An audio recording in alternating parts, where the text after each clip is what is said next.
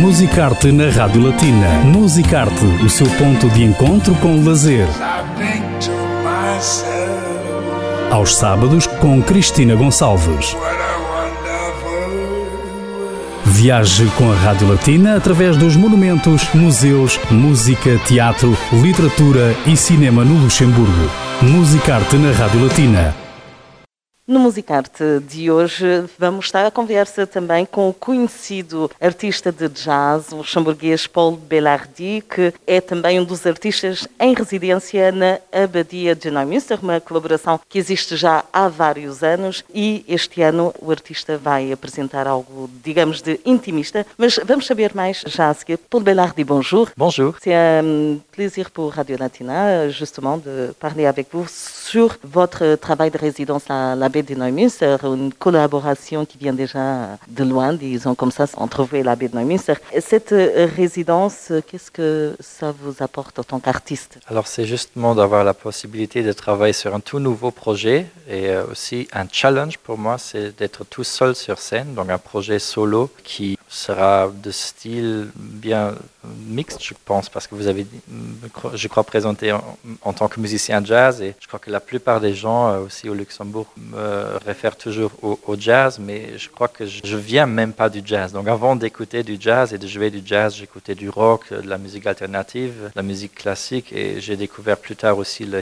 hip-hop et l'électro. Et avec ce projet, j'aimerais vraiment découvrir en moi ce que je veux profondément faire en tant que style musical et ça alors tout seul sur scène dans une première étape et dans une deuxième étape euh, de orchestrer et arranger le même répertoire pour un très grand effectif. Donc euh, deux nouveautés deux challenges euh, que je peux juste entamer dans cette résidence. Justement c'est l'opportunité de montrer votre versatilité musicale. Oui parce que ça c'est je me suis toujours déterminé comme un musicien polyvalent. Plutôt que d'investir tout mon temps juste dans un instrument ou dans, dans un genre j'avais toujours mon idée c'était toujours de, de, jouer plusieurs instruments.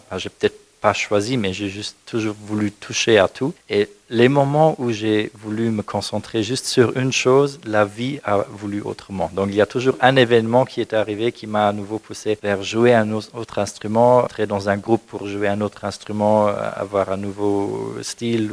Même quand j'ai fait mes études, c'était toujours le cas. Je voulais juste faire la basse. J'étais au conservatoire deux semaines, il y a quelqu'un qui me demande pour jouer du vibraphone par exemple. Et à un moment donné, j'ai juste accepté mon, comment dire, mon fate. Euh, voilà, je suis polyvalent. Je peux peut-être pas jouer un instrument parfaitement comme quelqu'un qui investit tout là-dedans, mais voilà, j'aurai d'autres forces. Et justement, avec ce projet aussi, j'essaie de jouer avec mes forces, donc de trouver vraiment, d'en tirer le maximum, de cacher les faiblesses.